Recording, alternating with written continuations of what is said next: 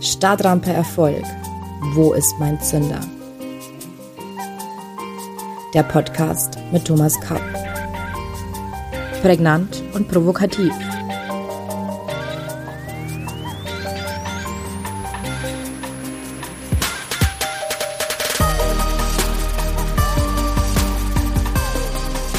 Herzlich willkommen allseits. Ich begrüße Sie zu unserer neuen Folge von Stadtrampe Erfolg. Wo ist mein Zünder? Heute sprechen wir über etwas, was wir immer mehr benötigen werden. Mentale Stärke. Wie immer beginnen wir mit einer Geschichte. Als Flugkapitän Chesley Sallenberger im Jahr 2009 seinen Airbus mit zwei ausgefallenen Triebwerken und 155 Menschen an Bord kaltschneuzig auf dem Hudson River in New York landete, sprach alle Welt von einem Wunder. Ja, kaltschnäuzig war er. Aber er hatte sich auch auf Notfälle jahrzehntelang mental vorbereitet. Was bedeutet das nun für unsere Stadtrampe Erfolg? Mit mentaler Stärke verbindet man die Vorstellung, dass man sie jenseits der physischen Stärke einsetzt, um Hindernisse oder Schwierigkeiten zu überwinden und Ziele zu erreichen.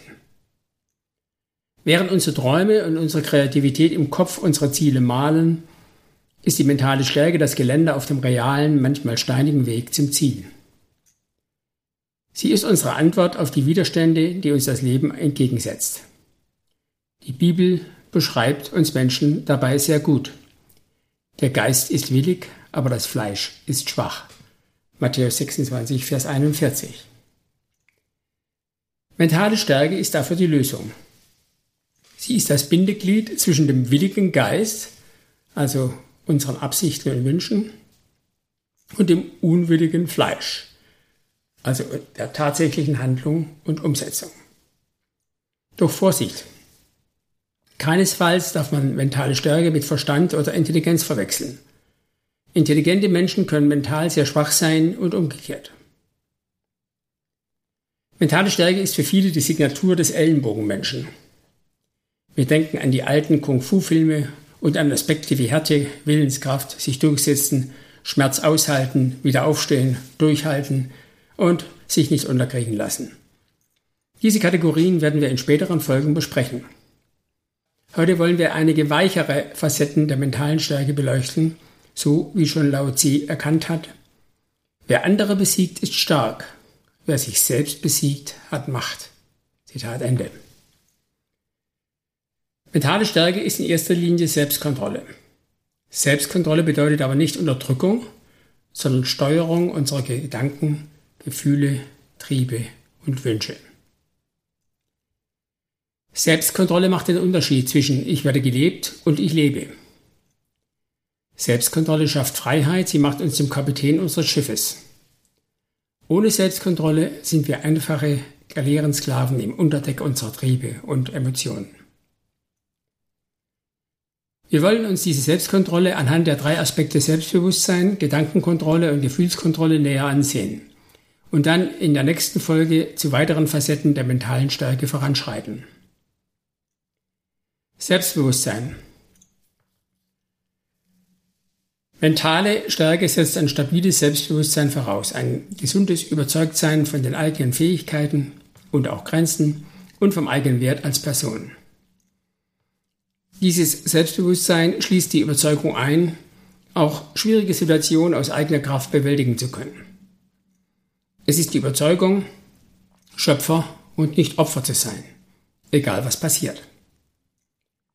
Ein gesundes Selbstbewusstsein gibt uns ein ungeheures Maß an Unabhängigkeit von unserer Außenwelt und damit Kontrolle und Steuerung über unser Leben. Wer dieses Selbstbewusstsein hat, strahlt das auch nach außen hinaus. Ein gesundes Selbstbewusstsein ist also die halbe Miete des Erfolgs. Dieses gesunde Selbstbewusstsein grenzt sich klar von einem nach außen gekehrten und übertriebenen Ego ab.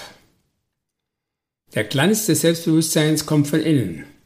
Wenn das Ego versucht, seine Haut mit Make-up zu übertünchen, bzw. sich den Glanz von außen zu holen, um seine innere Schwäche zu kaschieren. Das als Selbstbewusstsein verkleidete Ego zeigt sich dann in Form von Arroganz, Ignoranz, Mangel, Minderwert, Neid, Streit, Hass, Angst und Vergeltung, während das gesunde Selbstbewusstsein getragen wird von Fülle, Selbstwert, Anerkennung, Harmonie, Liebe, Zuversicht und Versöhnung.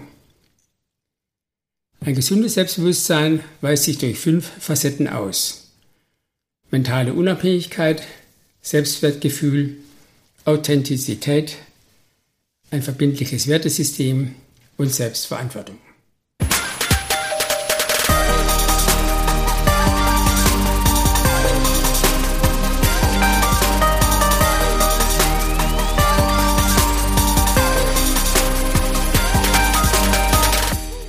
Gedankenkontrolle. Selbstkontrolle schließt auch die Kontrolle über unsere Gedanken ein. Menschen mit mentaler Stärke haben mehr Kontrolle über ihre Gedanken. Was der Mensch erreicht, wird zweimal geschaffen. Einmal in seinem Kopf und dann ein zweites Mal in der Realität. Während bei der Erschaffung im Kopf meist Kreativität und Neugier gefragt sind, kommt die mentale Stärke hauptsächlich bei der Tat und der Umsetzung unserer Ideen ins Spiel. Wer etwas will, findet Wege, wer etwas nicht will, findet Gründe. So ein gängiges Zitat. Es ist meines Erachtens der Kern vom Kern der mentalen Stärke. Der Mensch mit mentaler Stärke sucht nach Lösungen. Ja, er zieht sie sogar an. Er macht diese Suche nicht von äußeren Umständen oder anderen Menschen abhängig. Mentale Stärke zeigt sich in der Orientierung an den eigenen Möglichkeiten und nicht an den äußeren Beschränkungen und Hindernissen. Der mental Starke fokussiert sich und lässt sich nicht ablenken. Ein wichtiges Ziel steht an erster Stelle und dann kommt ganz lange gar nichts. Mentale Stärke zeigt sich meist noch stärker im Umgang mit negativen Gedanken, insbesondere in Form unseres Meckeraffens, den wir von Folge 14 kennen und der den ganzen Tag nur von Risiken, unseren Unzulänglichkeiten und Ängsten spricht. Der mental Starke akzeptiert seine negativen Gedanken wo es ihm wichtige Hinweise auf Gefahren geben. Aber er hütet sich davor, in einen, einen Automatismus zu verfallen, der sein Verhalten roboterhaft steuert, obwohl in der konkreten Situation überhaupt keine Gefahr droht. Der mental starke entlarvt den Meckeraffen als Spaßverderber und Bedenkenträger und verweist ihn in seine Schranken. Gefühlskontrolle. Mentale Stärke zeigt sich auch in der Kontrolle von Gefühlen. Gefühlskontrolle ist natürlich ein irreführendes Wort. Wir wissen bereits, dass wir unsere Gefühle nicht kontrollieren können. Wenn wir sie unterdrücken oder verdrängen, kontrollieren wir nicht unsere Gefühle, sondern wir unterdrücken ihre Wahrnehmung. Von solchen, insbesondere vielfach unbewussten Unterdrückungs- und Verdrängungshandlungen rät die Psychologie dringend ab, weil wir einen hohen Preis dafür zahlen. Vergessen wir nicht, stark sein bedeutet fühlen zu können. Fernando Pessoa Sie sollten also nicht wie ein eiskalter, herzloser Roboter einen algorithmischen Lebensstil entwickeln.